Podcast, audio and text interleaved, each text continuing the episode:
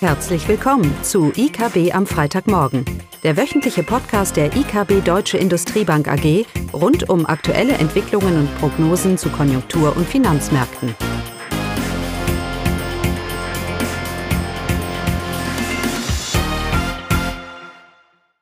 Willkommen zu IKB am Freitagmorgen mit Klaus Bautnecht und Caroline Vogt. Unsere Themen heute aktuelle Markt- und Konjunktureinschätzung und ein Ausblick zum Euro-Dollar-Kurs. Also, los geht's. Ja, nach turbulenten Wochen scheinen sich die Märkte etwas gefangen zu haben. Das sieht man auf dem DAX, aber auch auf den Zinsmärkten. Wir haben 10 Jahre Bundrenditen weiterhin bei um die 0,7 und wir haben 30-jährige Bundrenditen, die im Tief bei fast minus 0,3 waren inzwischen bei nur noch in Anführungsstrichen minus 0,1. Generell scheint sich das Bild zu festigen, dass die Weltwirtschaft nicht am Abgrund steht. Ein entscheidender Beitrag haben natürlich auch die Notenbanken geleistet. Die Erwartung, dass hier noch einiges kommen wird, was die Konjunktur stützen wird und was auch der Fiskalpolitik, vor allem der Eurozone, Raum geben wird, im Falle einer eskalierenden Rezession hier fiskalische Maßnahmen zu ergreifen und klassische Konjunkturprogramme aufzusetzen, um die Konjunktur zu stabilisieren.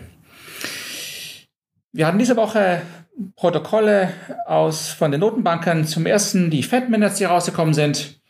Und da sieht man, dass sich die Fed jetzt schon mehr und mehr Sorgen macht über die US-Konjunktur. Das ist übrigens nicht unberechtigt. Wenn man sich die Daten anschaut, die Datenlage, dann sehen wir schon, dass hier erste Spuren einer Abkühlung zu erkennen sind. Nicht nur in Stimmungsindikatoren, sondern auch in Investitionen, was den Bau angeht und den Nichtbau. Und das sind der wichtige Wachstumstreiber der US-Wirtschaft, neben dem Konsum natürlich, der der größte Treiber da ist. Aber die Zinsanhebungen der Fed machen sich äh, sichtbar in einer deutlich nachlassenden Dynamik, vor allem was den Wohnungsbau angeht. Und daher nochmal, was ich nicht überraschend, dass die Fed jetzt hier agiert hat. Die Minutes lassen darauf schließen, dass viele Mitglieder des Offenmarktausschusses sogar für 50 Basispunkte Zinssenkung gerne gesehen hätten. Die Fed ist aber hier ein bisschen vorsichtig, nicht vollkommen den Erwartungen der Märkte und zum Teil überzogenen Erwartungen der Märkte hier gerecht zu werden. Das ist eine Balance, die die Fed hinbekommen muss, auch was ihre Unabhängigkeit angeht da äh, erschwert sicherlich Trump auch die geldpolitische Ausrichtung durch seine ständigen Kommentare. Aber die IKB erwartet, dass die Fed die Zinsen noch mindestens zweimal senken wird. Es gibt noch drei Treffen. Manche Häuser erwarten auch drei Zinssenkungen von je 25 Basispunkten. Wir haben jetzt das Jackson Hole Treffen der Notenbanken und da war sicherlich interessant zu sehen, ob Paul in seiner Rede ähm, das Konjunkturrisiko mehr betont, als das in den letzten Wochen der Fall war. Das würde sicherlich ganz klare Signale senden für eine nächste Zinssenkung im September. Ja, Zinssenkungen oder eine expansive Geldpolitik wird auch von der EZB erwartet. Die trifft sich am 12. September. Und da werden ja neue Prognosen, was Inflation und Wachstum angeht, bekannt gegeben. Und die Erwartungen sind noch sehr hoch, dass da etwas kommt. Die sind hoch, weil das die EZB auch schon angedeutet hat. Und die meint auch dementsprechend darauf schon reagiert haben. Was kommt denn jetzt im September? Nun, wir wissen alle, es sind drei, drei Themen, die hier im Raum stehen. Zinssenkung, Zinsstaffelung und natürlich das Anleihe, eine Wiederbelebung des Anleiheprogramms. In all diesen Dimension hat aber die EZB relativ wenig Spielraum. Sie kann es nicht bedeuten, die Zinsen senken, zumindest mal noch nicht. Oder massiv ein Aufkaufprogramm starten. Ich denke, dass die Bedeutung der Ankündigungen wird eher im Gesamtpaket liegen. Die EZB wird viele kleinere Schritte tun. Und das beinhaltet unserer Einschätzung nach sicherlich eine Zinssenkung mit von 20 Basispunkten des Einlagenzinssatzes auf mindestens 0,6 und dementsprechend auch eine gewisse Staffelung der Zinsen, obwohl die EZB selber hier nicht so sicher ist, wie effektiv diese Staffelung sein wird, um die negativen Konsequenzen der negativen Zinspolitik für Banken zu lindern. Auch was das Aufkaufprogramm angeht, bleibt die Debatte über die Effektivität hier bestehen. Aber die Effektivität einer Politik, die darauf ausgerichtet ist, zu tun whatever it takes, ist doch sehr, sehr ersichtlich und erfolgreich. Wenn ich zehn Jahre Bundrendite, wenn ich eine Zinskurve habe, die komplett im negativen Bereich ist, wenn ich Risikoprämien habe, die sich weiter einweiten, trotz Problemen in Ländern wie Italien, ähm, dann kann ich doch durchaus von einer erfolgreichen Zinspolitik hier sprechen. Und ein Teil des Pakets ist natürlich auch die, das systematische, ach, die, ähm, die verbale Kommunikation und die EZB wird sicherlich weiterhin betonen, dass sie nicht nur tut, was immer nötig ist, sondern auch ein symmetrisches Inflationsziel hat, ähm, um einfach jeglichen Erwartungen, dass die Zinsen auch mal am, äh, am Horizont steigen können, entgegenzuwirken. Es gibt im Moment diese Diskussion, die wieder aufkommt, wie es immer der Fall ist, dass wenn die EZB ihre Geldpolitik lockert, äh, dass, ob das dann überhaupt noch sinnvoll ist und ob das überhaupt noch effektiv ist. Und dass doch die Notenbank mal bitte einsehen möchte, dass wir einfach anhand der hohen Schuldenquoten auf einem niedrigeren Wachstumspfad sind und sich eher um eine normalisierende Geldpolitik oder eine neutrale Geldpolitik hier perspektivisch kümmern, kümmern sollte. Diese Argumentation ist nicht nachvollziehbar. Es ist nicht die Aufgabe der EZB, positive Zinsen für den deutschen Sparer sicherzustellen. Es ist nicht die Aufgabe der EZB, eine langfristig neutrale Geldpolitik oder stabile Geldpolitik zu verfolgen. In the long run, we're all dead. Es ist die Aufgabe der EZB, diese, die Kreditvergabe in der Eurozone anzukurbeln und damit auch perspektivisch die Inflation anzukurbeln. Was ich damit erreiche, indem ich die Wirtschaft ankurble. Es ist nicht explizites Ziel, aber es ist implizites Ziel. Und sie ist ja sehr erfolgreich. Wir haben in den letzten vier, vier Jahre ein relativ hohes Wachstum in der Eurozone äh, gehabt, das ja auch zu einer gewissen Schuldentragfähigkeit der Euro-Staaten beigetragen hat, entscheidend beigetragen, beigetragen hat. Also diese Diskussion ist für mich nicht nachvollziehbar.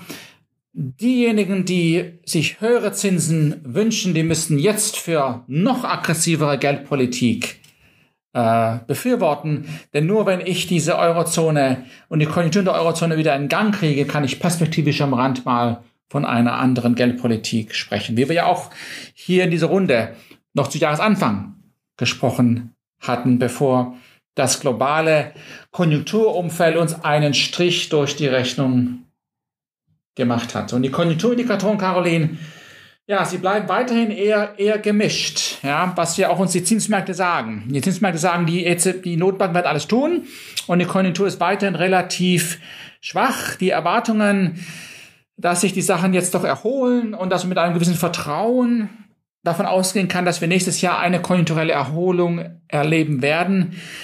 Ja, es bleibt eine, mehr eine Hoffnung als eine belastbare Einschätzung, oder? Genau, man kann zumindest bei der Stimmung sagen, hier sind ja die Einkaufsmanager-Indizes für die Eurozone, Frankreich und Deutschland herausgekommen, dass es hier äh, einen Stabilisierungstrend gibt. Im August äh, haben sich auch die Indikatoren leicht verbessert, trotz der Probleme, die wir haben, Brexit, Italien und der Handelskonflikt und dennoch äh, eine leichte Verbesserung und insgesamt über die letzten Monate eine leichte Stabilisierung. Wachstumsimpulse kommen weiterhin vom Dienstleistungssektor. Hier sind die Indizes weiterhin deutlich oberhalb der 50 Punkte, also oberhalb der Expansionsmarke. Probleme bereitet hingegen weiterhin der Dienstleistungssektor und das insbesondere in Deutschland. Hier sind die Stimmungsindikatoren, also der PMI, schon sieben Monate unterhalb der Expansionsmarke von 50 Punkten und deutet weiterhin äh, auf eine Abschwächung der deutschen Industrie hin, obwohl sich auch im August hier dieser Indikator leicht verbessert hat. Aber es bleibt eben weiterhin schwierig und die Indikatoren deuten nur auf ein Verhalten des Wachstums hin. Aber für uns eben entscheidend am Montag das IFO-Geschäftsklima als wichtigster Indikator für die deutsche Wirtschaft. Genau, und solange es keine klaren Signale gibt, ist die Notenbank genötigt, alles zu tun, was notwendig ist. Ich möchte es noch einmal betonen. Es ist nicht die Aufgabe der Notenbank, Blasen zu verhindern und uns deshalb in einer quasi moderaten, niedrigen Wachstumsphase zu halten, sondern es ist die Aufgabe der Notenbank, uns, ins, uns quasi in einem anhaltenden Boomumfeld zu halten.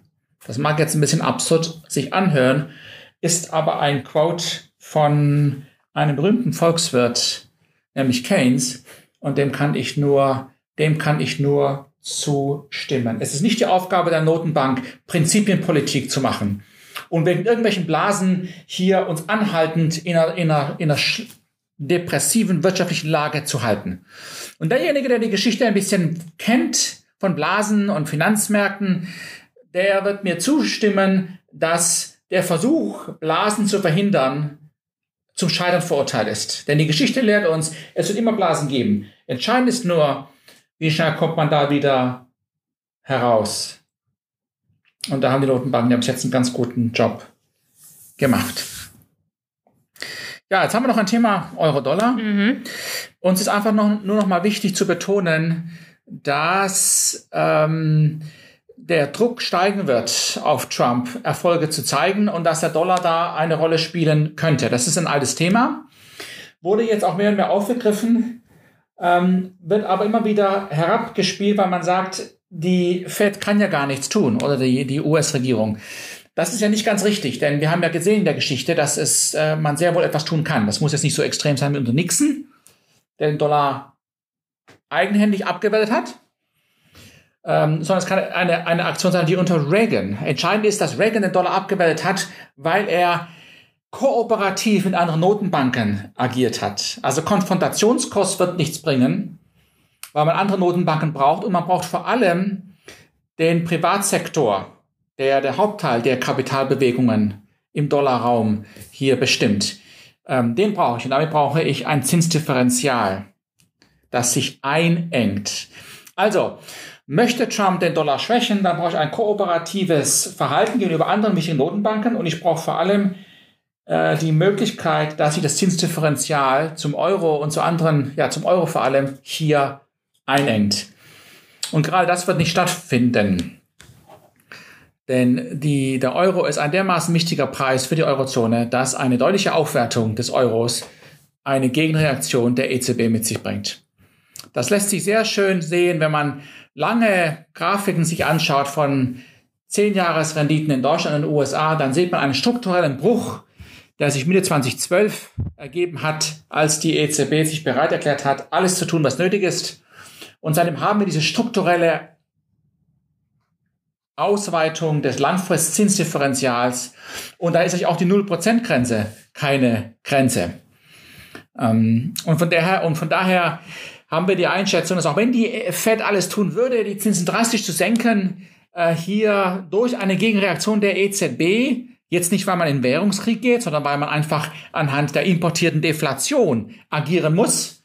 Und der Euro ist ein bedeutender Preis für die europäische Wirtschaft ähm, das Zinsdifferenzial sich nicht einengen kann, nicht viel, und dementsprechend hier keine bedeutende Aufwertung des Euros kommen kann. Bedeutend für mich wäre alles über eine 1,35, 1,40. Das ist doch eher weiterhin unwahrscheinlich. Da wird Draghis Versprechen äh, Trump eine Rechnung, einen Strich durch die Rechnung machen. Gut, wir haben schon Jackson Hole erwähnt, Caroline. Wir haben schon IFO erwähnt. Mhm. Wir haben das G7-Treffen. Muss man abschauen, abwarten, was da passiert. Genau. Grönland äh, bleibt dänisch. Ja? Anscheinend. Gut.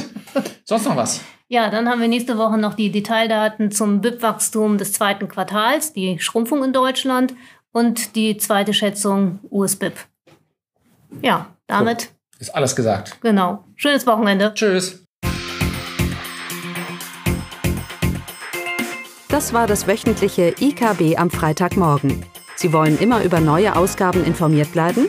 Dann direkt den Podcast abonnieren. Oder besuchen Sie uns unter www.ikb-blog.de slash podcast.